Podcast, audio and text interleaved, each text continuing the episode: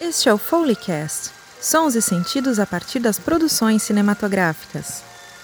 Apresentação: Marloren Miranda e Maurício Gaia.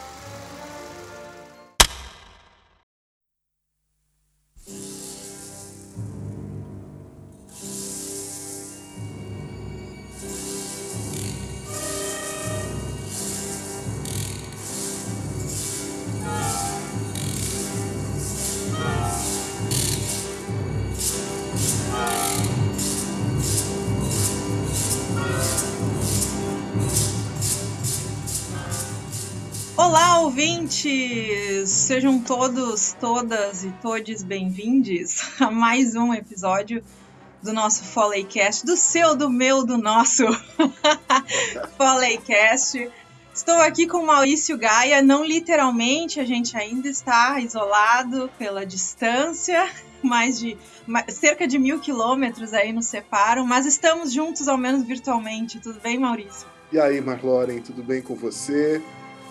Queridíssimos, queridíssimos, queridíssimos ouvintes, ouvintas e ouvintes desse Foleycast, um prazer estar aqui mais uma vez. Hoje promete, hein? Hoje promete. Nossa, hoje prepara que aqui. Hoje vai ser aquele lema que a gente já vem dizendo há algum tempo, né? Que é psicodelia acima de tudo, macunaíma acima de todos, como já diria Maurício Gaia. Hoje é loucurada completa, entendeu? Pois é, mas assim, é, é, é, acho que é importante a gente dizer que a gente vai falar, uh, sem sombra de dúvidas, uh, de um dos maiores cineastas brasileiros, e na lista de muita gente séria e respeitada, um dos maiores cineastas do, do mundo, né? Em todos os tempos. A gente está falando do baiano de Vitória da Conquista, Glauber Rocha, certo? Certo. É, dia 22 de agosto, completa 40 anos da morte do Glauber Rocha. E essa semana aí, essas últimas semanas, os últimos anos, a gente poderia dizer, mas essas últimas duas, três semanas especificamente, né? Uh, a gente tem tido momentos tristíssimos aí para a cultura brasileira, né? Uh, ontem, a gente está gravando aí dia 13 de agosto. Ontem, 12, é, faleceu o Tarcísio Meira, né? E anteontem, Paulo José. Então, já perdemos, né? Dois atores uh, centrais aí para o nosso cinema, também para novela e para o teatro, né? Mas também há, há, pouco mais de duas semanas a gente teve um incêndio na Cinemateca, né? No caso, na sede da Vila, a Vila Leopoldina, não é na sede, foi na. No... Existe um galpão técnico. A, a, sede da Cinemateca fica na Vila Mariana, ali perto do Parque de Ibirapuera. E existe um galpão que é, serve como como depósito de, de acervo, reserva técnica e tudo mais, na Vila Leopoldina, na zona oeste de São Paulo, perto ali do, do CEAGESP, para quem conhece melhor aqui a cidade. Exatamente. E lá nesse, nesse incêndio, uh, muito material de acervo do Glauber Rocha pegou fogo e não temos cópia, né? Uh, recentemente, a Paloma Rocha, que é a filha do Glauber e que é responsável também pela manutenção do acervo, né, tinha levado esse, esse material para a Cinemateca para justamente preservar, né, mas ainda não tinha feito restauração, digitalização, enfim, todo o procedimento e pegou fogo. Então a gente perdeu algumas coisas de Glauber Rocha nesse incêndio. É, eu até buscando a notícia aqui. Todos os cartazes originais, uh, os croquis uh, dos cartazes de Deus e o Diabo na Terra do Sol, que foram feitos pelo Glauber e pelo Rogério Duarte, que é um outro cara muito importante dentro dessa história toda aí, não só do cinema, mas da música.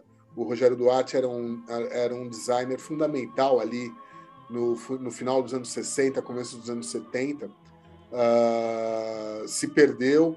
Alguns, alguns materiais, algumas xilografias, xilograf, xilografia não, xilogravura do Caribé também, enfim. tem uh, alguns materiais muito importantes que acabaram sendo perdidos uh, nesse incêndio que teve lá na Cinemateca, que continua fechada, que continua sem a, a devida assistência técnica, que continua com todo o seu material correndo o risco de ter o mesmo fim que esse material do Glauber Rocha. Exatamente. E é irônico, para não dizer trágico, enfim, uh, que esse material que estava lá era um material que estava no Tempo Glauber, que é um, era um, uma instituição, enfim, também de preservação, que oferecia cursos, oficinas, enfim, de cinema, né? E justamente em 2015 essa instituição fechou por falta né, de recursos, digamos assim, e levaram para a Cinemateca para preservar, porque não deu para preservar lá.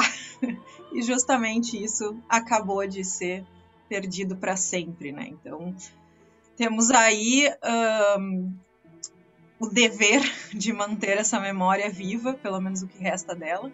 E ainda temos bastante acesso a algumas obras, né? Muita coisa aí tem no YouTube, não está exatamente difícil de encontrar. Talvez não tenha muito interesse, mas está lá, né? Como esses longas que a gente vai comentar hoje, assim, trazer um pouquinho dessa história aí, dessa memória.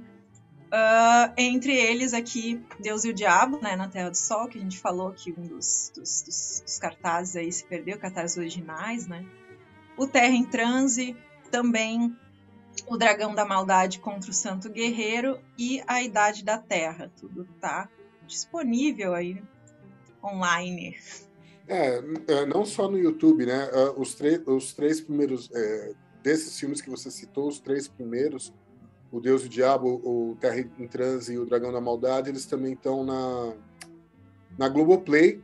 São cópias que foram é, restauradas dentro da Cinemateca, né? São cópias de boa qualidade, você consegue ver bem assim na televisão, enfim. É um negócio, um trabalho muito bem feito e que foi feito dentro da Cinemateca. Exatamente. Então, Maurício, vamos começar. vamos começar pelo, digamos, começo. O primeiro filme uh, dele, se eu não me engano, longa, né? É o Barra Vento, mas a gente vai Sim. deixar deixar de lado esse aqui, de 62. Vamos direto com esse que é um marco aí do cinema nacional, Deus e o Diabo na Terra do Sol, que é de 1964. Vou contar uma história, na verdade, a imaginação. Pois é, né? Eu acho que esse filme Uh, ele, já, ele já traz uma série de elementos que, que, enfim, a gente vai ver nos outros filmes também, né, que, e que meio que são a marca do que se denominou ali é, o cinema novo, né? Que além do Glauber tem, sei lá, o Nelson Pereira dos Santos, tem alguns outros cineastas aí que, que fazem parte desse mesmo ciclo, né? E existe uma coisa, embora no, no Deus o Diabo você tenha ali, né? É, muito, muito plano geral e tudo mais, né? Tem muita coisa de close muito fechado, né? Que era uma coisa que era proporcionada justamente pelas por novas câmeras, câmeras menores, mais leves, que é, eram de mais fácil manuseio, né? Uh, o lema, né, que o, o, Glauber eternizou do cinema novo, que era uh, uma ideia na cabeça, uma câmera na mão, ou o contrário, uma câmera na mão, uma ideia na cabeça, né? Uh, só é possível quando você tem equipamentos leves, né?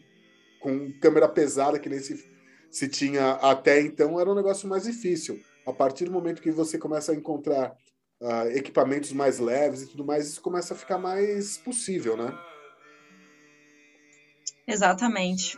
E acho que também uma coisa que é legal de destacar desse filme e que reaparece praticamente, bom, pelo menos em todos os outros que a gente vai comentar, é a questão da territorialidade territorialidade, né, de quem a terra pertence, que eu acho que é uma das discussões centrais se a gente quer falar de cultura brasileira, de história do Brasil, etc, né?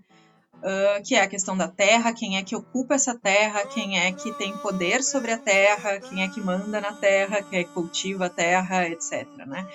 Uh, tanto é que o filme encerra, né, com, com uma música que é quase um cordel, uma poesia, alguma coisa do tipo, né? Que diz a terra é do homem, não é de Deus nem do diabo. Né? E a gente tem aqui algumas alegorias por que seria esse Deus e o diabo. Uh, a gente tem a igreja, né? a própria religião num sentido amplo. A gente também tem o cangaço como talvez o diabo, mas como então, muita o, coisa. É, o, o, cangaço ele tem, ele tem um papel duplo aí, né? O cangaceiro, o papel é. do cangaceiro, né? Porque a igreja a, também, né? Ao mesmo tempo que ele, que ele representa um, um, uh, um, um, certo tipo de criminalidade e tudo mais, né? Tem, existe uma, uma maldade inerente a, a, ao papel do cangaceiro. Uh, ele também ele também traz uma ideia de libertação, de liberdade, né? E, Sim, de, liber, e, e, de religião... e, de, libertar o povo, né? Os mais necessitados, os mais, né? Os que mais precisam ali. Exatamente, a religião também, né? Eu acho que uma, uma coisa que fica talvez ainda mais clara no Dragão da Maldade, mas sem querer adiantar muito, mas já adiantando uma, algumas coisas, é uma certa ambiguidade uh, e uma, uma desconfiança, talvez, é, de um discurso muito polarizado, né? O Deus e o diabo, o bem e o mal, essas coisas não elas não são tão fixas nessa, nessa obra do, do Glauber, né? São coisas que são passíveis de discussão, que não é bem assim, né? Mesmo a questão da religião, por exemplo, é, tá enraizado nessa cultura e não só aí não só a, a, a religião católica, né, cristã, mas e talvez principalmente as religiões de matrizes africanas, né, que são um marco também nesse cinema do Glauber e aparecem constantemente a própria ideia de sincretismo, etc. É bastante explorado, assim. Sim, sim. Eu, eu acho que vale a pena, Marlore, a gente falar, contar um pouquinho o, o, o que, que uh, qual que é a sinopse né, do Deus e o Diabo na Terra do Sol. Uh, até para que quem não viu possa entender um pouco do que a gente está falando, porque assim, mesmo a sinopse já é um tanto quanto confuso o filme também. mas enfim. Talvez nem a gente esteja entendendo o que a gente esteja falando, mas não, não, tá não, tudo certo, você tá entendeu? Tá, você está falando bem, você está falando bem. Não, mas assim, basicamente, né, a gente tem uh, um sertanejo, que é o Manuel, que é, ele é casado com a Rosa, né? E eles vivem, no, no, enfim, no sertão. E ele, é, o, o, Manuel ele vai levar o gado né, para um, um coronel para comprar um pedaço de terra e na hora o, o coronel vai lá e rompe o acordo. Né? Uh, o Manuel acaba matando esse coronel e eles acabam fugindo e se ligando a um há um líder religioso, né? um ser né? que, que um, lembra um pouco o Antônio Conselheiro, lá de Canudos. Né? E, e a Rosa acaba matando esse cara, esse líder. Aí eles acabam se encontrando com Corisco, que era um cangaceiro, fez parte do bando de Lampião. E ali ele, uh, uh, o, o, o Manuel, ele, ele uh, começa uma iniciação ao cangaço. Né? Basicamente é essa a história do filme. Falei bobagem? Não, não, é isso aí, é isso aí. Olha, até que consegui entender essa parte. Olha, sinopses dos filmes do Glauber a gente até entende, para entender o filme, né? Não, mas, mas, sabe uma coisa que eu percebi, principalmente, aí, aí vou dar um salto, mas a gente vai falar melhor do filme, do, do filme depois, do, é, vendo o Idade da, o Idade da Terra. A impressão que me dá é que, assim, o roteiro Uh, ele não é muito fechado, né? Ele é muito aberto, por quê? Porque tem muita, muita improvisação por parte dos atores. Uh, tem cena que você vê que, que o diretor está montando, inclusive, o diálogo ali na hora, tal, não sei o que mais. Uh, e, e, muita coisa acaba sendo resolvida também na, na, na, ilha de edição, na montagem, né? Essa é a sensação Sim, exatamente. Não, exatamente. Tem um, um documentário que é bem legal, Uh, também tem é fácil de achar aí que é Glauber o filme uh, Labirinto do Brasil, né?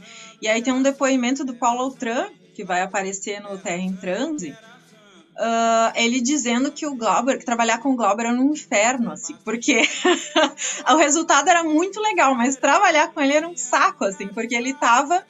Uh, na época, né, os filmes eram dublados depois, né? Então não, não pegava a captação do som na hora. Não era então, Os atores direto, né? falavam. Né? Exatamente. E depois tinham que ir lá dublar o que, que eles tinham falado.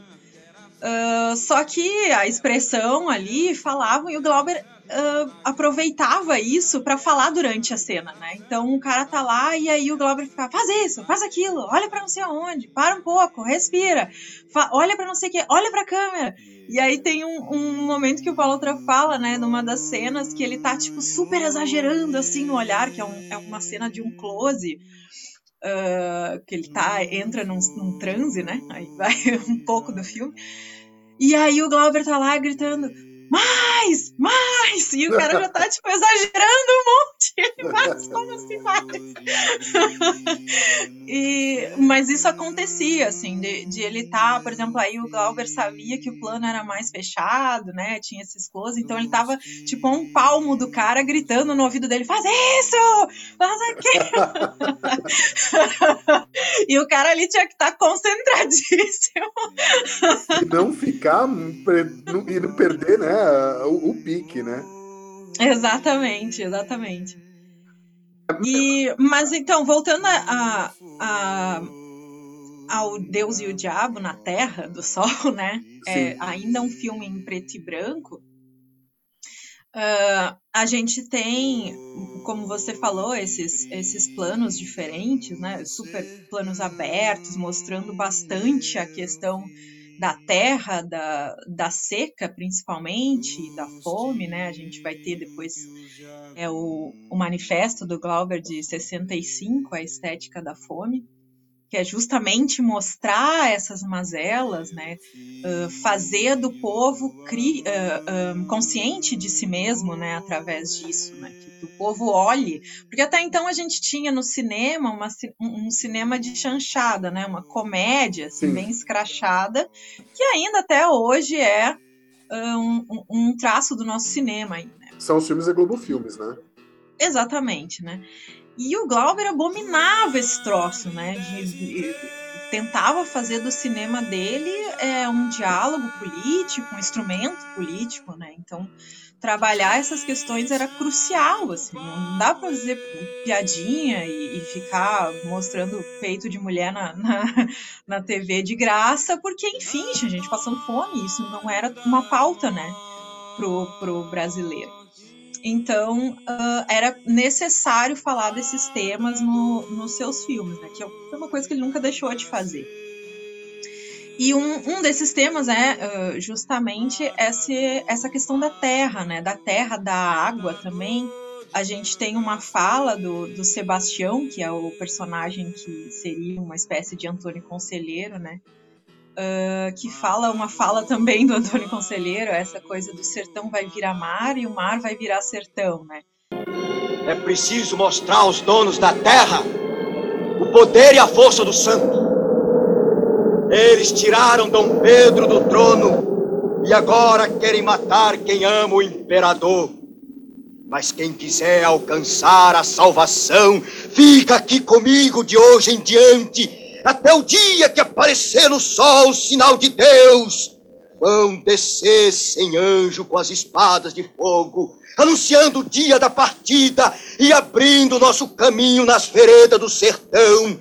E o sertão vai virar mar, e o mar vai virar sertão. O homem não pode ser escravo do homem. O homem tem de deixar terra que não é dele e buscais terra verde do céu. Quem é pobre vai ficar rico no lado de Deus, e quem é rico vai ficar pobre nas profundas do inferno. E nós não vai ficar sozinho, porque meu irmão Jesus Cristo mandou um anjo guerreiro com sua lança para cortar a cabeça dos inimigos. Uh, e essa relação entre a terra e a água também é uma coisa que volta em outros momentos. Né? O filme ele termina uh, justamente na praia, né, mostrando uma cena de praia, e o Terra em Transe, por exemplo, começa numa cena de praia, né? Para depois entrar, digamos assim, para dentro da Terra mesmo. É, não, e, e assim, o, o, filme, né, o, Deus e o Diabo, ele traz um personagem que acaba virando uh, chave, inclusive, no, no Dragão da Maldade, que é o Antônio das Mortes, né?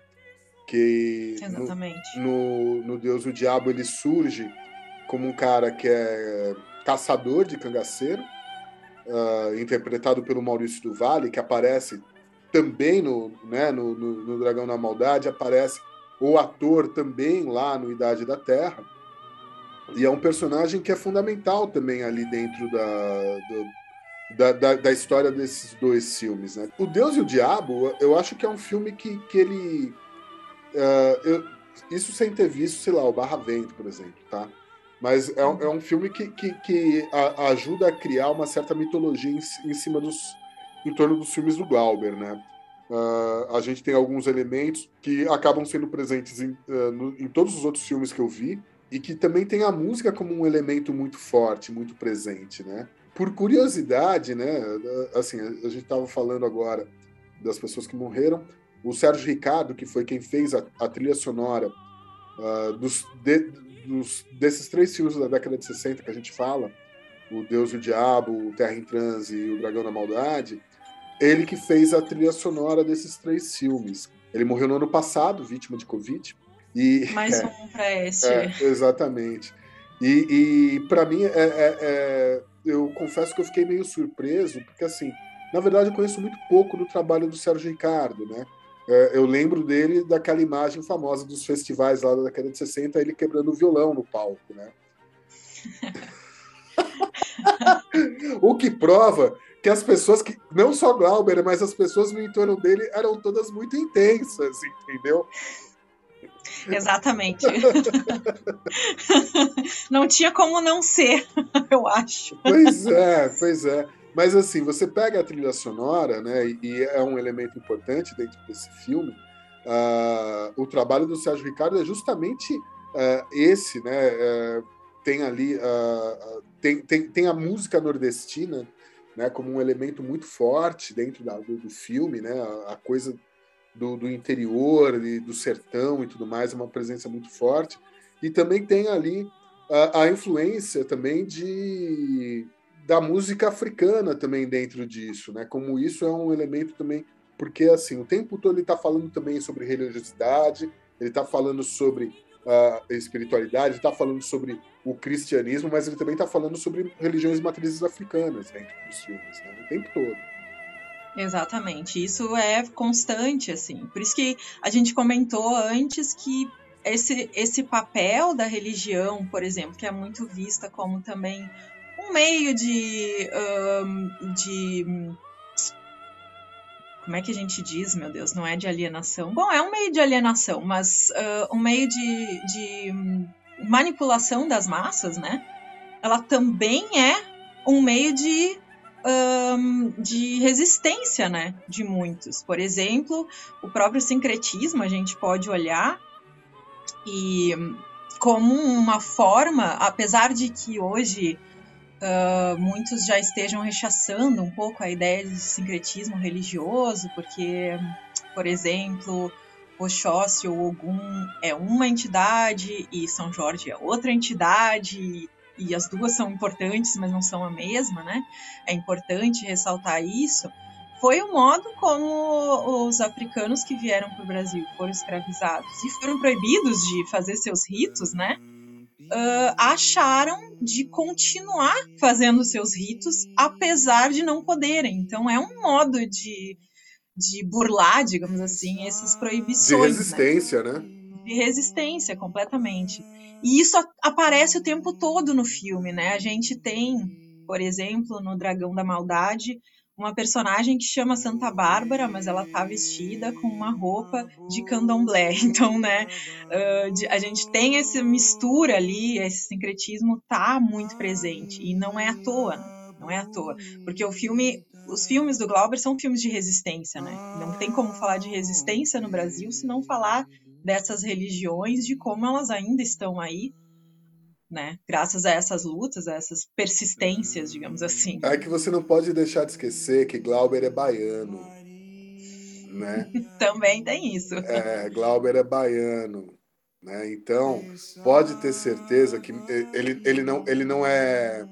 Ele nasceu em Vitória da Conquista, mas ele foi cedo para Salvador. E Salvador é um território. O interior da Bahia também, né? Mas Salvador é um território do candomblé, né?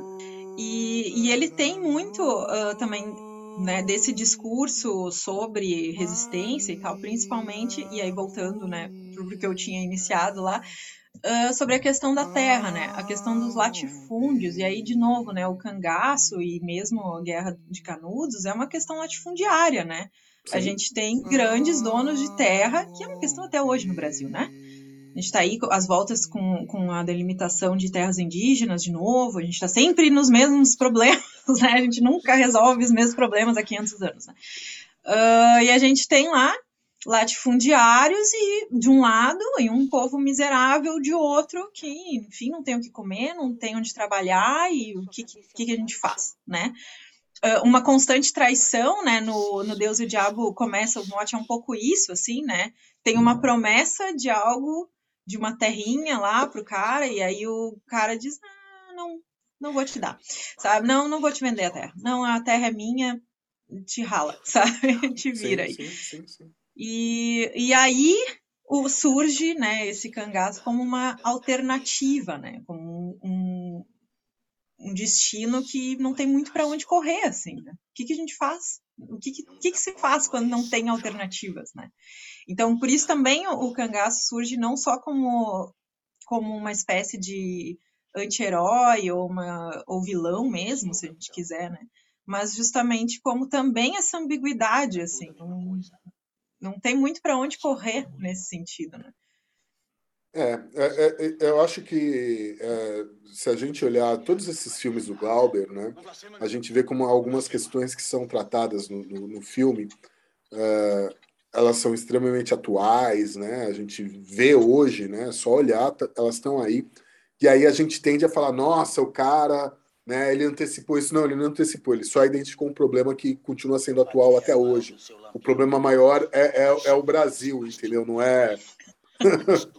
é, é, é tem, tem a genialidade, tem a genialidade, mas assim, é uma observação do que acontece, quais são os problemas do país, né? E, e, e... Desde sempre, né? Exatamente. Isso é o Brasil, Exatamente. por isso que dizem, né? Não, é, e não é... esse cinema do Glauber é o Brasil, porque são os nossos problemas, né? Exatamente. A gente insiste em ignorar. Não, é, não era uma coisa que era premente, urgente ali na, em 1964, quando ele fez Deus e Diabo. Né? É um negócio que, que, que, que, que vem de séculos e séculos e séculos de história. Né? É, é como, como esse país foi feito. Esse país foi feito em cima disso. Né? E é, é, é para esse tipo de problema que a câmera dele, é, que o olhar dele se direciona uh, nesses filmes. Sim. E falando em questão de terra, né, só para citar uma referência que é bem forte também em termos teóricos, é o Franz Fanon, né, que principalmente com o livro Os Condenados da Terra, que foi publicado em 61. O Fanon é, é um pensador uh, da psicologia mais especificamente, mas não só, né, Uh, que pensa a questão uh, não colonial, anticolonial, sobre o colonialismo em geral. Né? Decolonial? Né? Esse, Des, descolonial, é, decolonial, é, como é, a gente quiser chamar. Esse termo está em moda, eu, eu, juro que eu não entendo, eu não sei direito do que, que se trata. Eu entendo, eu, é. eu, eu só intuo, não, não entendo. É, não, basicamente o Fanon está falando disso lá nos anos 60, o livro é de 61, daí o, o Glauber né, se referencia, não diretamente, mas claramente tem ele como uh, uma referência aí. Uh, mas é um termo que começa a ficar mais popular, uh, especialmente nos anos 80 ali, quando um grupo de estudantes acadêmicos dos Estados Unidos começa a teorizar sobre isso mais uh, fortemente nos Estados Unidos, né? Uh, e aí todo mundo achou muito legal, porque americanos estão falando, então deve ser legal. A gente tem uma legitimação aí desse, dessa, desse debate através né, do, do norte mundial Uh, só que se a gente for pegar, a gente tem esse debate rolando sempre, né? O Fanon também diz que esse negócio não é uma coisa que ele está dizendo agora. Isso aqui é desde que uh, os europeus saíram lá com seus barquinhos e resolveram uh, tirar africanos da, das terras africanas e jogar nas terras americanas e escravizar os indígenas que estavam aqui. Então, tipo, isso já está lá desde sempre, né? Desde sempre se faz esse discurso. Agora, não é desde sempre que se escuta. Né? E uma das coisas que, que, o Glauber bebe muito dessa fonte é justamente de pensar, uh, como ele diz depois no, na estética da fome mesmo, né, de pensar essa violência do oprimido como uma reação, né, ilegítima, portanto, né. E por isso, de novo, o cangaço não é bem assim, não é um bandido, não é o diabo, ponto, né, é, é a visão maniqueísta ela é questionada sempre o tempo inteiro aqui. Que, e tem, tem uma cena, por exemplo, acho que a gente pode já ir passando, talvez, para o Dragão da Maldade, mais especificamente. Sim, sim. Tem uma cena que é bem no início do filme, que é bem interessante para pensar isso, que uh, o Antônio das Mortes, basicamente a sinopse é essa, né? O Antônio das Mortes é contratado por um coronel para matar um cangaceiro. Deu, é isso aí, a sinopse do filme. Uh, e aí, no que ele trava essa luta contra esse cangaceiro, ele se ele tem uma crise de consciência, né? Ele percebe que o inimigo com o qual ele está brigando não é o inimigo dele, né? Que talvez tenha outros inimigos, tenha um outro inimigo que seja muito mais forte, né? Que é basicamente uh, todo o problema do Brasil até hoje, né? A gente tem um discurso polarizado, nós e eles e tal, e a gente não consegue enxergar, por exemplo, uh, trabalhadores, né?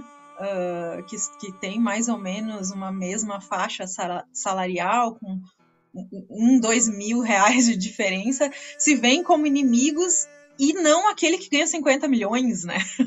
Eles não conseguem, gente não conseguem fazer a classe trabalhadora se enxergar unida, porque ela tem pequenas dif diferenças entre elas, e se enxergar com, como uma oposição, aí sim, a esses, uh, podemos dizer hoje, os, os latifundiários urbanos seriam esses donos de grandes fortunas, né? Uh, e isso é muito interessante nesse filme, O Dragão da Maldade contra o Santo Guerreiro, de 69, uh, ah, que tem muito isso da religiosidade, muito forte, né? A gente sim, tem o sim. tempo inteiro cantos e, e coisas. Uh, é, rituais acontecendo enquanto está acontecendo o filme, né? E um deles é nessa cena, que é uma festa de Cosme e Damião, que é, são dois gêmeos na tradição católica, também na, na tradição da Umbanda, enfim, das religiões é, de matriz africana. São os ibejes, é isso? Sim. Nas, nas de origem africana são crianças, na católica não necessariamente, né? São irmãos gêmeos, mas são médicos, enfim. Mas a gente tem essa questão do, de ser irmãos, né? E é justamente aí a gente tem o que seria dois irmãos brigando. A gente tem um cangaceiro e o, e o mercenário ali, né? Uma espécie de mercenário. Uh, brigando e quando eles não, não são eles, eles são irmãos, né? Eles estão do mesmo é, lado. É, é, é exatamente. O, o, inimigo deles é, é, outro, né? Não, não o inimigo eles... agora é outro, né? Exatamente, exatamente. o inimigo sempre foi outro, na verdade. Desculpa, Padilha, mas acho que você ainda não sacou. que o inimigo sempre foi outro, cara. Mas é, uh, esse. Bom, o roteiro. O roteiro, eventualmente, o Glauber tinha, né? O, acho que até é o próprio. Meu Deus, esqueci o nome do ator. Qual deles? o do que faz o Terra em Transe. Meu Deus. Ah, o, o Paulo Outran? Paulo Outran. É, é, acho que é o próprio Paulo Outran que fala em um determinado momento que ele leu uh, o roteiro do Terra em Transe e ficou muito feliz com, com o convite do Glauber para fazer. Daí ele fez, aí ele diz que ele, o roteiro do filme é um filme, o filme que ele gravou é um outro filme e o filme da montagem é um terceiro filme. e qualquer um dos três eram geniais, assim. Ah, é. Então, roteiro, roteiro, acho que o Glauber tinha, né? Agora, é. tinha espaço para para muita entrar, coisa, né? Exatamente. Mas, assim, é, voltando um pouquinho ali no Dragão da Maldade, né? Eu acho importante observar, ressaltar mais uma vez uh, o papel da música dentro do filme, né? A, a música serve como um fio condutor da narrativa, né? Então você vai ter uh, em, em vários momentos o papel das canções, das cantigas, das coisas, todas elas são elas que vão conduzindo a narrativa, são elas que, que vão direcionando para onde que, que vai o filme. E, e assim, eu, é, é, aquilo, né? Eu já falei, já coloquei no Twitter, no Facebook, no Instagram, que a minha próxima banda vai se chamar Odete Lara Mata Hugo Carvana na Facada. e vai ter a imagem, é, vai ter o, o, print ali que eu fotografei da tela da TV, justamente nesse momento, que é o momento que, nossa, bicho, fiquei. Fiquei assim, nossa, que coisa é essa? Pelo menos a Odete Lara acertou a facada, né? Mas enfim. eu espero que a sua banda seja uma banda, de, no mínimo, de um rock psicodélico, entendeu? Que é o que cabe no Exatamente. Com, com, com muitas raízes nordestinas, é claro, dentro da música. E o, o Dragão da Maldade, ele é o primeiro longo em cores do Glauber Rocha. A gente tem a. Uma grana francesa ali, né? Teve uma, é... uma coprodução francesa. E a gente tem é, a fotografia do Afonso Beato, que também é o cara que vai cuidar da fotografia do Macunaíma. É bem nítido a relação das cores entre os dois filmes, são cores bastante uh, saturadas, né? Bastante berrantes, assim, vibrantes, né? Uh, e o Glauber não teria feito isso, não teria pensado isso junto é, de modo casual, assim, né? Era, era também uma forma de contrastar com o cinema europeu, mesmo com o cinema americano, que ainda tinha uma cor mais pálida e tal, não era tão vibrante as cores, né? E se você pegar para ver, a gente tem muito no Dragão da Maldade, a gente tem a Odete Lara, inclusive, né, usando um vestido roxo, é um roxo vibrantão, assim. a gente tem o Antônio das Mortes usando um, uma capa é, cinza, mas que quebra com um lenço rosa, né? Bem vibrante também. Uh, e esse e esse nítido do, da terra, né? Do marrom muito forte também, muito presente. Assim. Que é uma coisa que também vai aparecer no Macunaíma, a gente tem lá. É... A casa do Macunaíma é um vermelho super gritante, assim, dentro, né? tem o verde, né? Tem um momento que ele usa um terno verde, super também vibrante, enfim. Então, é outro filme que dialoga aí diretamente, né? É, eu, eu, acho, eu acho que vale a pena para um próximo episódio, Marloren, a gente fazer um mergulho nesses outros filmes tem os filmes do Rogério Sganzella também, tem Macunaíma, tem uma série de filmes interessantes desse período aí que a gente pode explorar em outros episódios. Fica aqui a minha sugestão. Não sei o que você, você concorda. Eu acho ótima ideia. Acho uma ótima ideia. Adoro. E tem uma outra, uma outra coisa também. Claro, a gente tem muito. A gente teria muita coisa a falar de todos esses filmes. Seria preciso, talvez, um, um programa para cada um. É, não, um episódio é. para cada um. Uh, mas antes de passar talvez para um dos maiores filmes brasileiros de todos os tempos, se não o maior filme brasileiro de todos os tempos. Só um detalhe, tem uma entrevista do Scorsese, a gente comentou brevemente antes, mas eu queria voltar nela, do Scorsese, se eu não me engano é para Folha de São Paulo, mas tem inteiro no, também no YouTube aí, quem quiser procurar, uh, que ele tá falando sobre o Glauber, né? Ele é super fã do Glauber, e aí a gente falou nos episódios passados do boxe, né, no cinema, do Touro Indomável, e ele confessa que a música brasileira que entra, uh, são duas, se eu não me engano, mas pelo menos uma delas era também uma referência por causa do Glauber Rocha. Então ele colocou Sim. lá uma música brasileira por causa do Glauber Rocha. E ele também fala, que é uma coisa que eu achei muito bonita, assim, né? Que ele fez o, o Gangue de Nova York, também no Infiltrados, ele fez o elenco assistir o Dragão da Maldade. Uh, foi, sabe, vocês vão ver isso aqui como preparação para o filme, entendeu? Fuma e, isso aqui e vê o filme. E vê o filme. e ele, ele comentou que Glauber Rocha ele considera ser um presente, assim, né? Dizer, veja um filme do Glauber Rocha, é quase um presente para alguém, uh, porque é recheado de coisas para serem sentidas. Assim, ele diz, ah, tem muita gente que já não sente mais nada e essas não vale a pena. Mas tem gente que ainda sente, eu acho que essas valem a pena que a gente sugira Glauber Rocha. Então, pego carona aqui no Scorsese. uh, a gente sugere fortemente que vocês vejam esses filmes do Glauber aí. É, não entra um presente no, do Foleycast. Não entra no bonde do, do, choque de cultura, não, que ficou detonando, detonando o Glauber. Vai ver Glauber, vai ver Glauber. Vai ver Glauber, né? E aí, passando então para esse, esse outro filme, que aí talvez, nossa, loucurada muito loucurada mesmo, mas sensacional, talvez estupidamente uh, atual, é o filme de 67, Terra em Transe.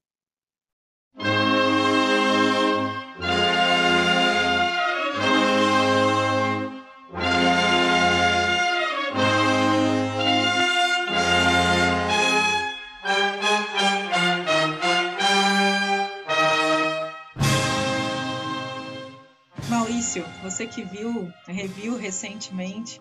Eu confesso que assim, eu não tinha visto. E daí eu assisti três vezes na sequência, porque eu fiquei tipo, meu Deus, é... filme. Ca cara, o que, que é isso, entendeu? E aí eu fui ver de novo, daí eu fui ver de novo. porque é, é, é sensacional. É um filme, é um filme que assim, se você olhar, ligar a televisão e assistir uma sessão da CPI da pandemia, tem frases que são ditas ali na CPI da pandemia que caberiam perfeitamente na boca de personagens de Terra em Transe e vice-versa, né?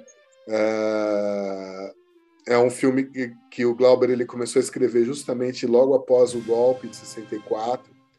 Ele fala sobre um, um país fictício chamado Eldorado e que existe uma disputa política envolvendo uh, um ditador, né, que é o Porfírio Dias, e um político populista que, num primeiro momento, parece estar tá, é, interessado em, em, em lutar pelas causas populares, mas no final ele continua atendendo os mesmos interesses de sempre, né?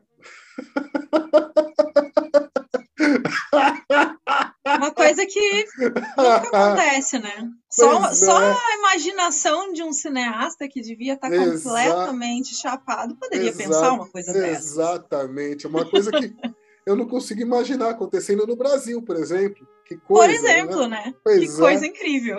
Né?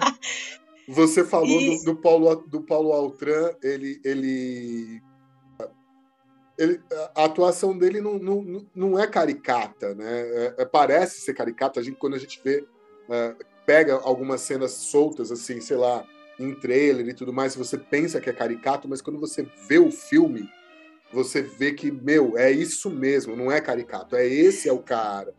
Né? Caricato, caricato é a realidade, é o presidente da república.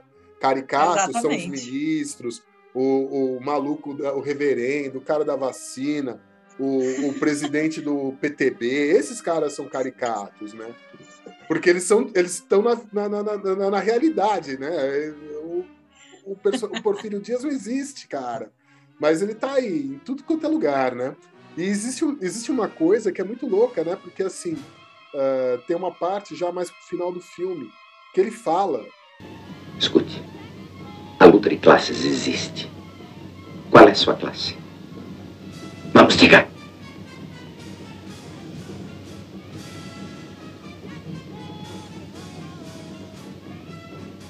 Se desenvolvermos a indústria, se dermos empregos, talvez. Como feras famintas, eles desejarão sempre mais. Até o seu próprio sangue. Eles querem poder. O povo no poder. Isso nunca. Entende? Nunca. Pela liberdade morreremos. Por Deus. Pelo poder. É, daí você olha e fala assim, nossa, esse discurso eu vi semana passada no noticiário. Na boca de. Exatamente. Para o nosso completo desespero, o filme de 67 tá super atual, né? Exatamente, exatamente. E tá, uh, uma coisa legal, né? Eu tinha comentado antes que é, o Deus e o Diabo terminava, né, com a cena é, da praia, né? Só uhum. o mar. E, e, o Terra em Transe começa na cena é, do mar também. E ao mesmo tempo que ele começa, de novo, a gente tem a questão da, da musicalidade aqui. A gente tem é, um ponto uh, de candomblé. E eu fui atrás para ver qual é que era esse ponto. Uh, e é a, a orixá feminino do rio Ieuá, ou mais precisamente a Euá, que é cultuado pela nação Queto. Então, uh, eu achei um, um, artigo científico. Agora, eu vou fazer uma pequena pausa, né? Eu fui procurar algumas referências dos filmes do Glauber e muito dos comentários, as pessoas dão informação pela metade, entendeu? Isso não é pesquisa, gente. Pesquisa de qualidade da informação completa. Entendeu? Às vezes o homem bota o negócio, ah, tem um canto Yorubá. Não, isso não me serve, entendeu? Qual é o canto, da onde que vem, como é que é. Você me dá a informação completa, entendeu? E aí eu achei esse artigo, vou até citar o nome da autora, é Cíntia Dantas, tá? É um artigo sobre terra em transe que ela inclusive fornece a tradução Olha, do bacana. canto. Bacana, né? E a tradução diz o seguinte: é, Senhora das brumas, dissipe as nuvens dos meus caminhos. Ó poderosa princesa, invoque as, for as forças do vento a meu favor, que a chuva me cubra de prosperidade, que a sua coroa cubra o meu destino.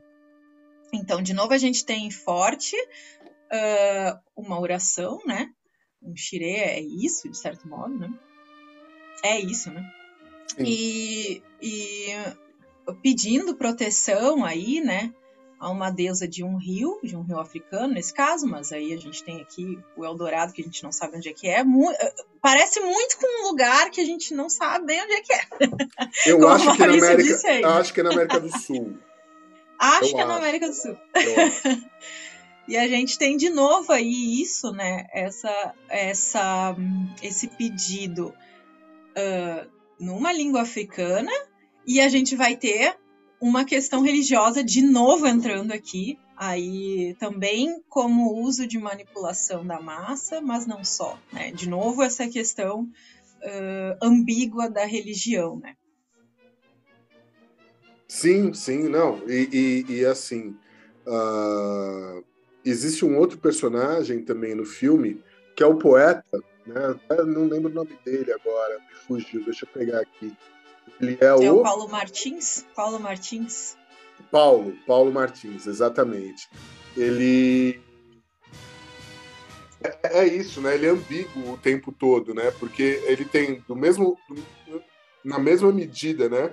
O desejo de lutar pelo interesse do povo e tudo mais, mas por outro lado ele tem a vontade de ter poder, ponto, né? Uhum.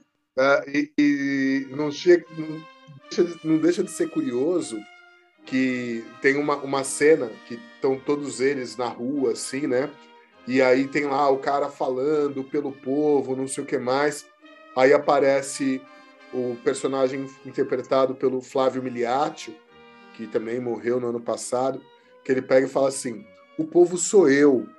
O povo sou eu que tenho sete filhos, eu não tenho dinheiro para, não tenho lugar para morar. E aí as pessoas vão lá e matam o cara, enforcam o cara, né? Os representantes do povo, os políticos, eles vão lá e matam o cara que fala: o povo sou eu que tenho sete filhos, não tenho casa para morar. Se existe. Exatamente. eu, eu acho que é uma cena que, que, que define o filme para mim, assim, tipo, puta, é isso mesmo, cara. É isso aí. É, isso acontece de três modos no filme, né? No início a gente tem um outro personagem que quando a gente tem o, o candidato populista, que é o José Legoy, né, que faz, ele vai lá ouvir o que o povo quer, né? Vamos lá, comício, aquela coisa assim que é super incomum, né, hoje. Nenhum político faz isso. A gente tem ele lá indo conversar com o povo, né? E aí ele, ele tá constantemente falando, anota aí, anota aí, Anota, Sim. anota, anota o que ele está dizendo, anota. Porque ele não sabe o que o povo quer, né? tem que anotar porque ele não sabe, entendeu? E aí uh, tem um, um, cara também que comenta, ah, que eles viram, fala, fala. E daí ele não fala, né? Ele fica um tempo meio mudo, assim, e tal. E aí depois ele, ele diz, olha, o negócio é o seguinte: a gente mora aqui há 20 anos, a gente construiu família, a gente cultivou a terra, então, se vier alguém tirar, a gente não vai ceder, não importa, a gente vai morrer por essa terra. E isso também, se, é, os políticos que dizem né, defender o povo, que no caso aí é o Paulo Martins e, e, e, e o Vieira, né? Uh, de repente, esse cara some e aparece morto, né? A gente não sabe quem exatamente matou, mas ele morre, né? Sim. E, e, é mais uma vez, e aí o Paulo Martins é bem incisivo, né? Ele, ele vai bate de frente contra esse cara e tal, e aí ele diz: Não, mas você é meu amigo, você não pode se voltar contra mim e tal. Uh, e ele vai para cima, assim, não fica claro se é, foi ele mesmo que matou ou não, mas uh, fica claro para esses moradores que esses caras têm alguma ligação, sim, né? com a morte de alguém que estava defendendo de fato daí a terra, né?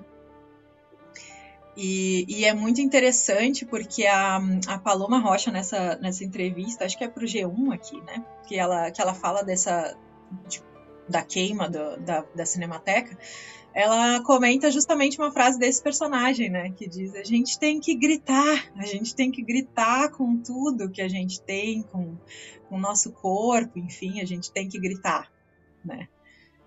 E é, é um outro momento em que isso aparece. E um terceiro momento, né? Que é um pouquinho antes, o, o, o do Flávio Magliaco é o último, né? A aparecer. Sim. Tem um outro num terceiro momento que que eles dizem, ah, você é o povo, você é o povo, fala. E daí ele é o presidente do sindicato, assim. Uh, e aí ele começa a falar algumas coisas e o Paulo Martins, que é o jornalista, vai lá e silencia ele, né? Sim. sim. Ele não suporta ouvir aquela verdade que está sendo dita. Então é... a gente tem um constante silenciamento desse povo né, de, do que ele diz ser insuportável para uma certa camada da população, que não é só política, né? Também a gente pode dizer que tem esse lado dos intelectuais aqui, né? É, não, e, e se a gente, se a gente trouxer para a nossa realidade aqui, o que a gente vive hoje, em 2021, né? Uh, a gente tem, por exemplo, um, um papel mediador entre uh, diversas instituições que é, que é a mídia, que é a imprensa.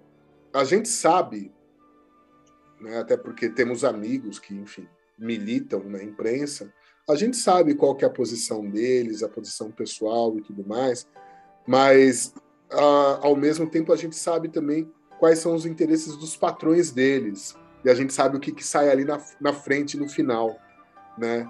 Então uh, a gente tem uma situação hoje no Brasil de crise, né? onde os preços, você dá um pulo no mercado, você compra um, um vidro de azeite, uma lata de óleo, dois macarrão, paga 80 reais. E aí, quando você abre o jornal, quando você abre o portal na internet, você vê reportagem comemorando que miojo tá, tá estourando de vendas, né?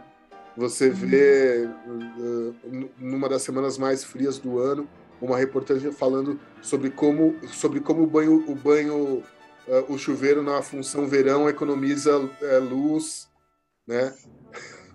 Você vê Exato. que, né? Como fazer feijão com feijão quebradinho, como fazer, né? É, alimento estragado, é, usar alimento estragado depois da validade sem morrer. É, é, é, é, esse o papel dessa mídia, né? Esse é o papel desse, desse Paulo Martins dentro desse, desse rolê todo. Né? A gente vê isso Sim. hoje, a gente vê isso na nossa realidade. É, é, legal que no filme ele é colocado primeiramente como uma espécie de ele me lembrou muito o Bukowski, sabe? Esse cara, tipo, que tá sempre meio bêbado e, e tá falando um monte de coisa que parece muito incrível, mas é só um cara ressentido, sabe? Desculpa aí os fãs do Bukowski. E que tá interessado em mulher, né? E que tá interessado, exatamente, sabe? Ele me parece esse cara, assim, que, que não deixa de ser um pouco uma, um resumo de boa parte da nossa elite intelectual, né? Eu estava comentando antes com o Maurício que eu, eu fico com a impressão de que a gente tem uma elite intelectual muito culta quando se refere à cultura dos outros países, né? Uh, principalmente a Europa e a, os Estados Unidos, mas que não sabe nada assim sobre a gente mesmo. A gente desconhece a nossa história. Eu estou me incluindo aqui nisso, né? A gente desconhece a nossa própria história, a gente desconhece o nosso cinema, a gente sabe tudo do cinema de Godard, que inclusive era fã do Glauber. Né? A gente sabe Sim. tudo do cinema do Godard, do Scorsese, mas a gente não conhece o cinema do Glauber, por exemplo. Scorsese que também é fã do Glauber, né? Exatamente. A gente sabe muito uh, da Guerra de Secessão, mas a gente mal conhece a Guerra de Canudos, sabe? Então esse tipo de coisa, assim, é muito... E não não há, e eu não estou falando da grande maioria, estou falando da elite intelectual, né? Não há um interesse também em querer saber isso, né? Tem um grande interesse em ler Walter Benjamin, não sei o quê, mas há pouco interesse em ler Macunaíma, por exemplo. Né? Uh, então, uh, isso tá isso é o Paulo Martins para mim, assim, fica muito claro, né? E o Paulo Martins uh, é o cara que ele constantemente tá traindo alguém né? Durante todo o filme, assim. Ele é o assessor do Diaz, né? E daí ele tá meio descontente, ele acha que o Diaz tá indo por um caminho que ele não tá curtindo. Mas ele tá lá comendo a amante do Diaz, né? Que é a Silvia, que inclusive é a mulher que não fala nada durante o filme, que é a Danusa Leão, se eu não me engano, né? Sim. Um, e aí uh, ele vai lá uh, ser assessor do, do Vieira, daí ele trai o Vieira, daí ele conhece a, a Sara, diz que ama a Sara, não sei o quê, mas volta para o Porfírio, né? Então ele está constantemente nessa, de, de, de constantes traições dele mesmo. Quando ele denuncia o Porfírio, ele acusa as várias traições que o Porfírio teria feito a, a, a Eldorado, mas é, não deixa de ser um reflexo do próprio Paulo, né? As constantes Sim. traições que o próprio Paulo faz ao longo do filme, né? Que a gente vê. E aí no último, nas últimas cenas a gente tem um frame assim, né? bem rápido, né? Que o Porfírio está sendo coroado lá, então a gente tem aquela popa toda, né? De, de, de, de uma coisa da corte e tal, não sei o quê. E o, o Paulo pega rapidamente essa coroa né, e deixa escapar, assim, mas ele pega rapidamente, é muito rápido isso, sugerindo que ele também queria. Ele tem um certo, uma certa inveja, um certo ressentimento desse Porfírio, ele queria estar tá lá naquele lugar, né? Porque com o povo, certamente ele não tá, né? Como ele constantemente é, demonstra é... que ele não tá lá, né? Exatamente, exatamente. É, é, assim, eu acho que é um retrato, é um retrato do que é o Brasil, né? É um retrato do que é o país. É. É, é, é demasiadamente atual e acho que fala mais dos problemas do país do que qualquer outra coisa, né?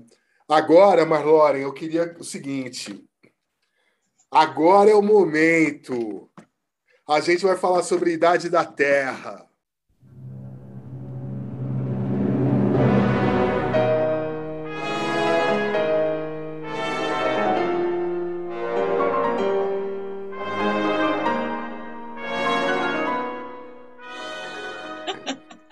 Vai, Marloren, brilha, porque eu não entendi metade do filme.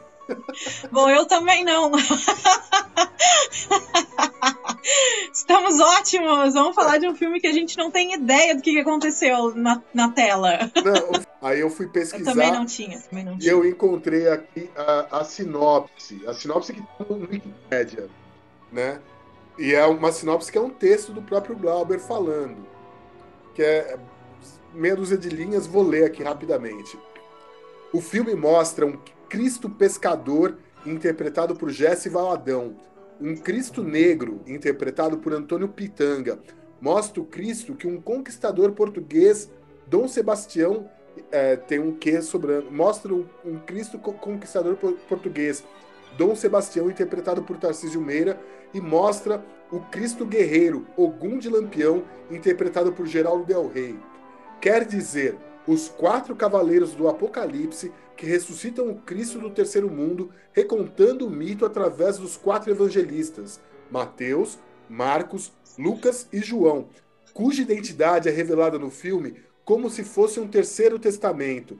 É um e o filme assume um tom profético, realmente bíblico e religioso. A partir daí, minha mente fez boom.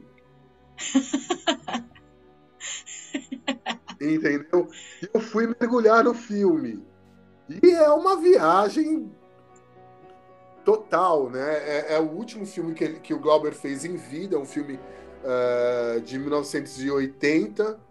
Né? O, o, Glauber, no começo dos anos 70, ele saiu do Brasil, ele foi para o exílio em Portugal, uh, por conta, enfim, ele estava sendo perseguido pela ditadura. Uh, parece que existiam planos de assassiná-lo, inclusive mesmo com ele no exílio, esses planos continuaram uh, uh, existindo, né? E ali ele faz esse filme em 1980. Uh, ah, é um filme muito, muito, muito louco. Marloren, vai daí. Olha, eu concordo. eu acho que talvez poucas drogas sintéticas fariam, teriam o mesmo efeito que o que assistir às 2 horas e 40 de idade da Terra. Mas, por outro lado, eu acho que ele tem. Ele foi muito criticado na época, enfim.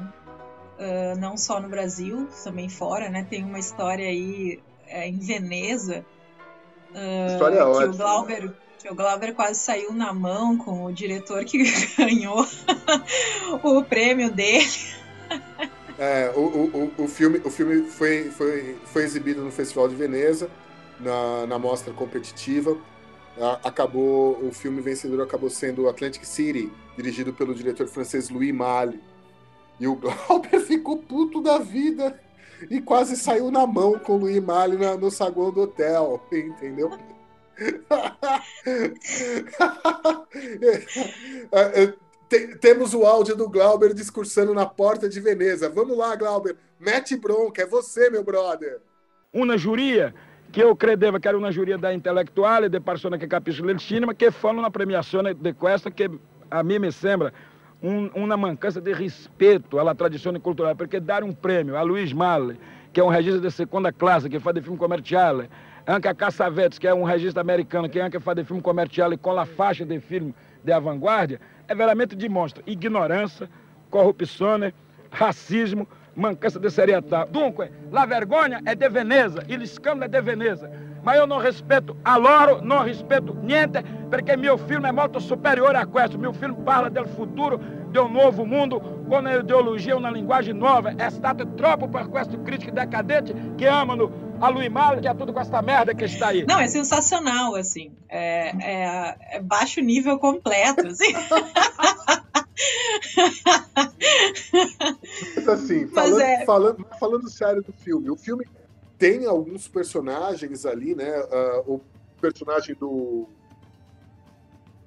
do Maurício do Vale, o, o John Brans, né? Que enfim, ele é ele é o capitalista, ele é o capital, ele é o capital estrangeiro circulando pelo Brasil e querendo tomar posse de tudo. É, é um filme bem alegórico, né? Mas dá para entender algumas coisas. Alguma coisa dá para pescar, né? E é interessante que no final, mais para perto do final do filme, é, tem um discurso do Glauber Rocha no, do nada, assim.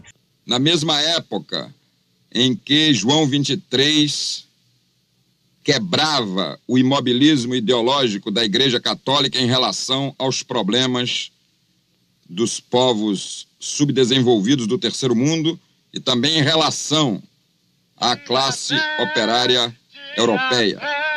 Foi o renascimento, a ressurreição de um Cristo que não era adorado na cruz, mas um Cristo que era venerado, vivido, revolucionado no êxtase da ressurreição.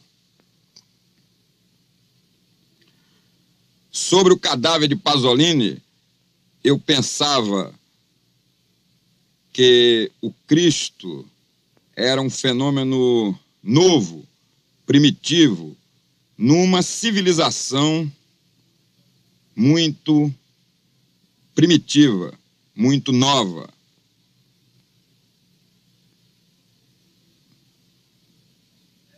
São 20, 30 milhões, 40 milhões, 50 milhões de anos. Uma antropologia que a ciência, a física ou a antropologia ou a arqueologia, todas essas ciências que materializam desejos, a língua mesmo se perde. O português é uma língua que não expressa bem conhecimentos que nós não temos de um passado desmemoriado. São 500 anos de civilização branca, portuguesa, europeia, misturada com índios e negros, e são milênios além da medida dos tempos aritméticos ou da loucura matemática, que não se sabe de onde veio nem mesmo a nebulosa do caos, do nada.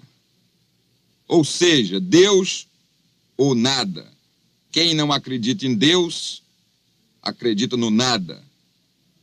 Se o nada for Deus, então é muito é muito rápida a história. É uma história de uma velocidade fantástica é um desespero lisérgico.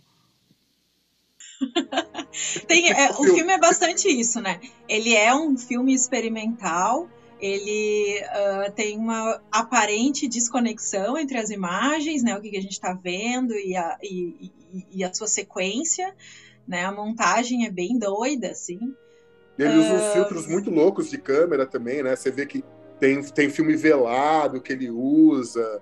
Não, com certeza. Tem essa, essa narrativa, ela não é nem um pouco linear, não tem uma história, digamos, como tem em Deus o Diabo, ou, no Dragão da Maldade, ou mesmo no Trans, não tem uma história sendo contada, e aí agora acontece isso, e daí o cara faz tal coisa. Não, não existe isso, né? É, são muitas cenas uh, montadas juntas, assim.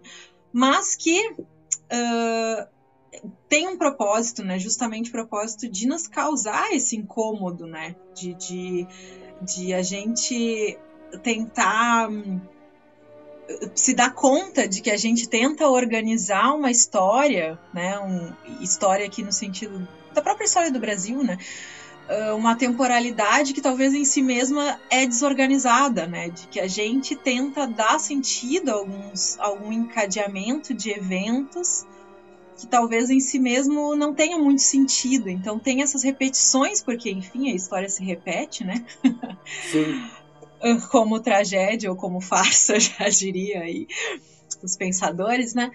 Uh, e também nessa fala do, do Glauber, ele comenta, ele tá lá falando um monte de coisa e tal sobre, sobre decolonialismo, ainda não tinha esse nome, né? Mas sobre colonialidade e tal. E aí ele fala de uma história fantástica, de um desespero lisérgico. E eu acho que o filme é isso, né?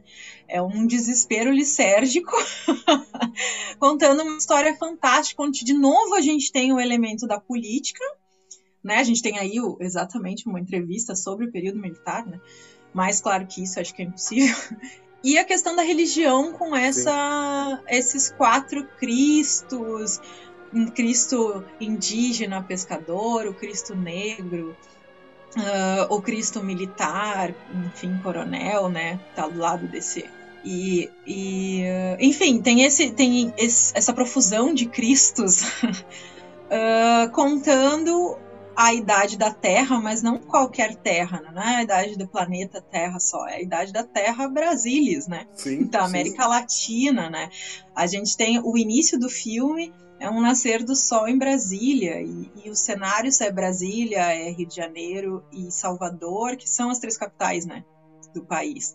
Então é uma tentativa de recontar uma espécie de história do Brasil que talvez não faça muito sentido, mas talvez a história do Brasil não faça muito sentido, né?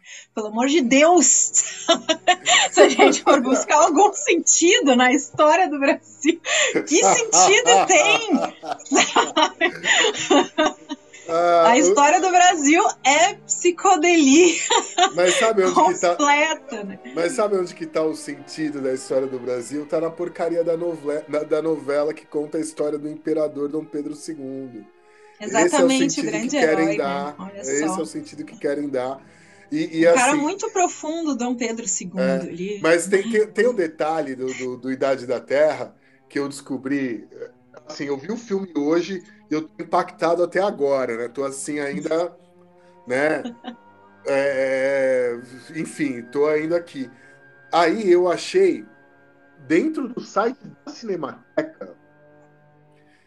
Tipo, o site da Cinemateca, se você for procurar hoje, ele tá fora do ar, mas tem alguns subdiretórios que estão funcionando.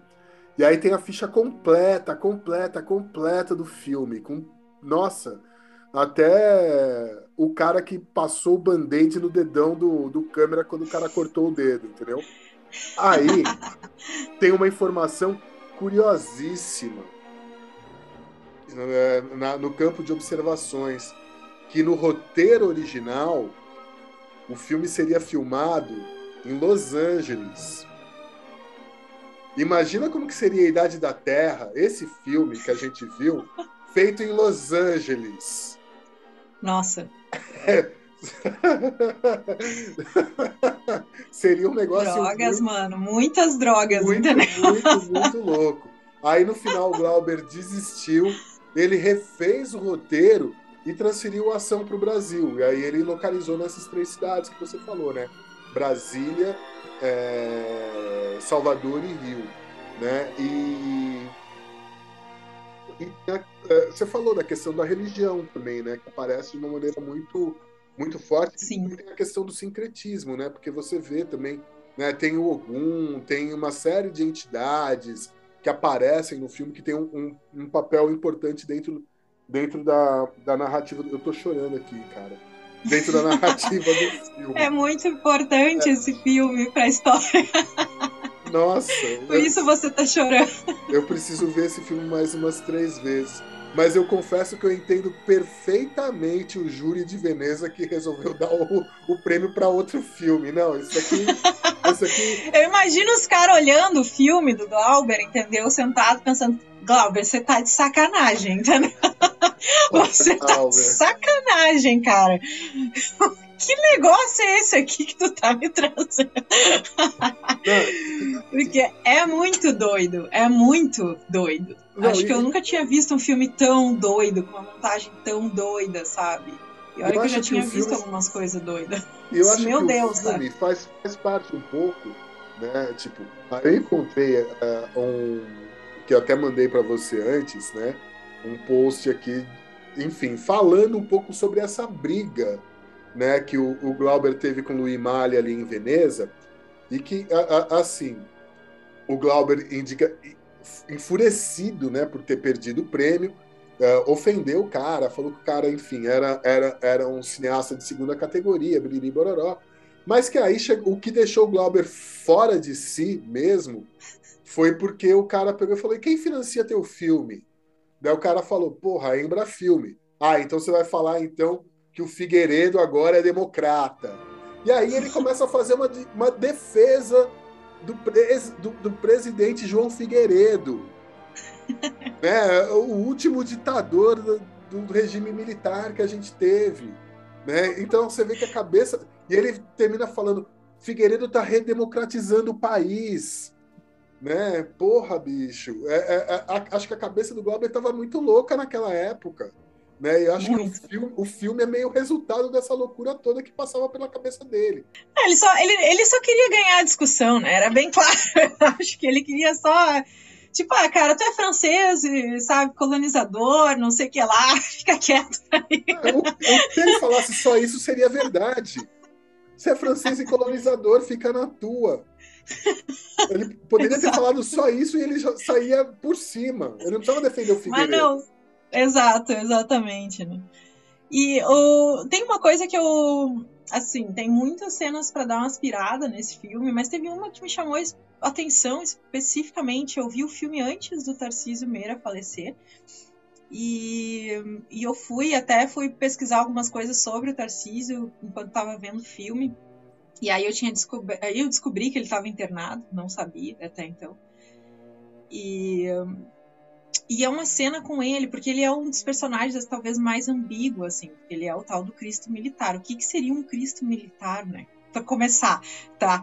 E aí a cena que ele se apresenta no filme é num desfile de escola de samba e é o desfile, se eu não me engano, da União da Ilha. A cigana leu Marquês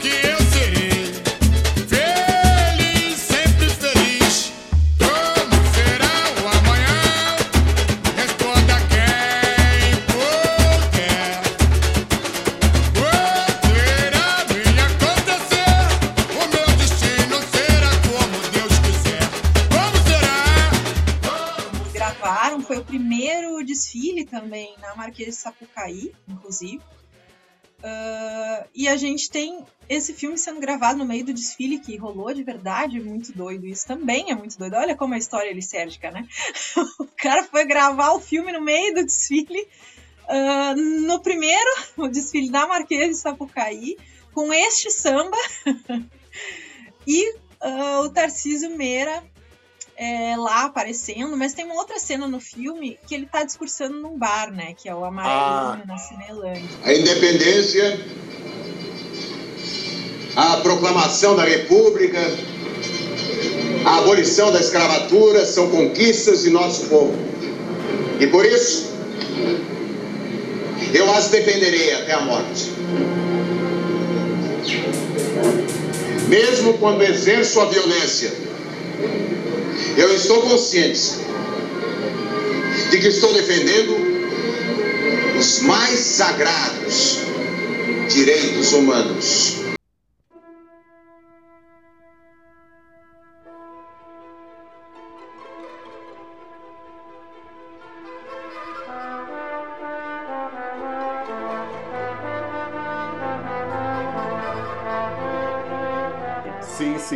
Cena, ela é, para mim, ela é sensacional. Acho que é a melhor cena do filme, porque ele tá repetindo eternamente a mesma coisa, bebendo uma cerveja no bar. E tem uma galera ali olhando que, tipo, uh, na gravação era um pessoal que tava curioso e parou ali pra ficar olhando o que que tá acontecendo aqui, né? Tarcísio Meira tá no bar repetindo uns negócios e tal. Uh, mas a grande maioria dessas pessoas são pessoas, nitidamente pessoas do povo, né? E aí a gente tem de novo uma espécie de elite ali, né? Porque esse discurso é bem, é um discurso militar, mas um discurso meio reacionário, mas também um discurso de elite que defende, que se diz defender o povo, né? Mesmo então, defender, usa... ele repete. Exatamente. Por uns quatro, cinco minutos a mesma coisa, com diferentes entonações, como se ele estivesse dizendo outras coisas, mas ele está dizendo a mesma coisa, né? No bar E eu acho que é bem interessante também essa, essa alegoria, porque, bom, a nossa elite é isso, né? A gente discute os rumos do Brasil no bar e a gente acha que a gente tem razão e a gente não conversa com quem tá fora do bar, que é quem tá passando pelos perrengues, que é o não, cara que não e, pode e, pagar e, a cerveja ali, no é, amarelinho, é pelo isso, menos. Né? É, e é isso, né? Eu vou defender esses valores e mesmo quando eu uso a violência contra vocês, eu estou protegendo vocês. Exato. Entendeu? É, e mesmo quando, quando a gente tem pesquisadores que silenciam uh, saberes vindos de outros espaços que não a universidade em si, dizendo que nós detemos o saber, nós somos a verdade, a gente está ensinando vocês como vocês devem pensar e reagir, não sei o que, vocês não sabem nada. Né? A gente está lá sendo o Paulo Martins dizendo não botando a arma na boca do, do povo, que é o cara que não tem onde morar, né? que é esse cara que está assistindo, né? E de certo modo é isso também, também é uma crítica ao, ao à massa, né? Do, do, do Glauber aqui, uh, que abraça também qualquer um que apareça com um discurso bonito, tipo um Olavo de Carvalho, sei lá, sabe, que se diz filósofo, mas não tem informação, sabe? e aí fica aí dizendo coisas como se ele fosse o dono da verdade, e a galera abraça messianicamente, de novo, né, a questão do messianismo aqui. Né? A gente sempre, sempre tem um Messias metido no, história do Brasil, né? é, não, é, acho que a maior tragédia brasileira é essa, né? A gente. Ou pelo é, menos os falsos messias, né? É, Messias só é, nome aí. Eu, eu, eu, não sei, eu não sei até que ponto que isso é, faz parte da herança portuguesa, né? Do mito do sebastianismo, de alguém que irá nos resgatar dessa lama, né? Uhum. Uh, aqui fomos condenados. né? Tem que sempre vir alguém para nos resgatar dessa lama. E, e, e nunca é a gente que sai dela, né? E nunca Incrível. é a gente que sai dela. E isso é uma crítica que, tá, que, que, que, que aparece uh, em todos esses filmes do Glauber. Se a gente parar para observar bem, uhum. em todos esses filmes do, do Glauber é uma crítica que aparece. Sempre tem alguém que é o Messias, que é o que vai nos levar pro, pro, pro nosso lugar sagrado e, na verdade, esse cara é uma puta farsa que a gente tá. Né? A agência é nossa, não é do outro, né? Enfim, uhum. é, é, acho que isso está muito claro nesses filmes todos do Glauber. Uh, existe uma coisa que até cheguei a comentar, né? Uh, e, e, acho que nesse filme de hoje, quer dizer, de hoje porque foi o que eu vi hoje, né? O, o Idade da Terra, ficou muito patente, né? Que se o Glauber fosse vivo hoje, ele gravaria os filmes com GoPro, né? que é pequenininho, não tem nem o visor, então assim, o que der para pegar, pegou, vai aí, vamos nessa, né? E... Mas um GoPro feito na China, tá? Não, não pelos imperialistas. E, e, e, ele radical, acho que ele radicalizaria cada vez mais na, na linguagem, porque era um negócio que, enfim, dá para ver que o Idade da Terra é um filme que ele foi muito além, assim, em termos de linguagem, do, desses outros três filmes que a gente falou aqui, né? Nossa, com certeza, com certeza. E, enfim, a gente tem. É, a gente não focou tanto nas trilhas sonoras, mas a gente falou muito da questão da música tá sempre presente, né? Uma das coisas que aparece muito é o Heitor Villa-Lobos, eu acho que ele tá em todos esses que a gente comentou. Uh, essa também essa essa essa tentativa de, de uh, incluir o Vila Lobos e folclore nordestino, né, também e o, o samba e enfim e o ponto de, de candomblé, né, tudo tá ali o tempo todo tem algumas variações uh, entre um. Nesse, no Idade da Terra, por exemplo, a gente tem o Jorge Benjor aí cantando em inglês, coisa loucaça, né? Brother, né? Brother, brother, brother, brother, prepare one happy way for my Lord. Né? E, enfim, uh, uh, tem muita. Tem a, a Naná Vasconcelos também faz parte dessa trilha do, do Idade da Terra, né? Tem o Jamelão, tem Jamelão cantando O Grande Presidente Getúlio Vargas. Enfim, né? uma loucurada. Mas eu acho que o, o Glauber, é, ele mistura todos esses elementos, muito dessa cultura brasileira, pelo menos de uma parte do Brasil, né? Quando se fala em Nordeste, por exemplo, né? Mas que está presente no, no, por todo o território, eu acho, uh, através da presença do negro, enfim, da, da, da ideia de, de colônia, né? E, e, tem uma entrevista que ele diz uh, uma coisa bem interessante, assim, a nossa cultura não é a nossa cultura é a macumba, não é a ópera. Vamos descobrir o Brasil, né? Eu acho que é isso, assim, a gente tem muito esse deslumbre, né? Pelo que vem de fora e não reconhece o que a gente tem aqui dentro, que é muito bom em vários níveis, né? Mesmo, por exemplo, a, a questão da religião, né? A gente tem muito hoje, ah, que religião é o ópio do povo, não sei o que lá. Mas a religião é um modo de sobrevivência, de resistência de algumas culturas aí no nosso país e tá aí até hoje por isso, né? Então também Sim. não dá para simplesmente deixar de lado, né? É, é, Entre tem... outras coisas, né? E aí, Marlore, o que, que a gente tem para falar mais sobre Glauber, esse gênio da raça? Olha, a gente teria muita coisa, eu acho, para falar. Uh, mas eu acho que, que queria ressaltar esse essa busca do Glauber, uh, que claro, hoje uh, já tem um, um uma renovação desse debate, né, de muitos cineastas hoje também que buscam também inspiração nesse pessoal, mas de acordo com a nossa época de hoje, embora muita coisa ainda seja, né, não, não tenha mudado muito, ainda seja é, bastante atual, né, mas certamente é um cara que não pode não pode ser queimado junto com com os papéis da Cinemateca, né? Tem que ser uh, rememorado e, celebrado o tempo inteiro, apesar das loucuradas.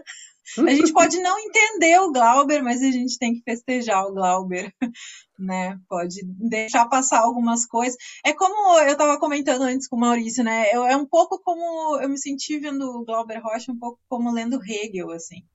Hegel é o filósofo com o qual eu trabalho muito na filosofia, que é um, é um filósofo alemão, uh, que é muito rechaçado porque é a linguagem muito problemática, eu não consigo entender o que ele está dizendo, e é muito difícil, e não é para mim, e não sei o quê.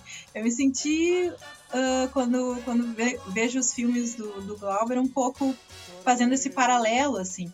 E eu acho que é bastante interessante e, e não de graça que as pessoas é, uh, acabem cultivando essa ideia de que isso não é para mim, é muito difícil, não posso aprender, eu tenho que ter uma coisa um pouco mais fácil, não sei o quê. Porque evita, né, de você ir lá e tentar entender o que o cara tá dizendo, que são coisas muito potentes, né? É, não é de graça. Então, potentes o que eu poderia. Exato, o que eu poderia dizer é: se parece muito difícil, talvez a gente deva olhar um pouquinho com mais atenção, né? Talvez tenha coisas aí que vale a pena o esforço, né? Não é só entretenimento, não é só chanchada, não é só comédia. Embora eu acho que tem muitas comédias que são críticas, né? Uh, o cerne da comédia acho que é um certo criticismo aí. Mas uh, se às vezes não parece tão palatável, ou parece essa coisa lisérgica, muito fora, ai, não tenho condições de entender, tem sim, vamos lá, vamos lá. Né? A gente aqui está tentando construir alguma coisa que faça sentido, de alguma coisinha que a gente entendeu. Mas vamos lá, né? Eu acho que não dá para ficar nesse discurso de que isso não é para mim, porque ele serve a certos interesses que não são legais pra gente, né? É, é, é, Marloren, eu, eu queria encerrar com o meu slogan mais recente, né? Psicodelia acima de tudo, Macunaíma acima de todos. Apoio, atesto e dou fé. ai, ai. Marlone, vamos terminar então hoje? Vamos terminar. Acho que tá bom, né? Vejam, vejam Glauber, festejem Glauber. apesar de não ter muito espaço para as festas ultimamente. Né? Festeje pelo YouTube, pela É Globoplay, que seja. É o jeito, é o jeito. Viva Glauber, viva o cinema brasileiro. Viva o cinema brasileiro. Beleza. Beijo, Marloren. Beijo, Maurício. Beijo, ouvintes. Até uma próxima. Beijo, ouvintes. Reconhece a queda e não desanima. Levanta, sacode a poeira, dá volta por cima. Você ouviu? Fullycast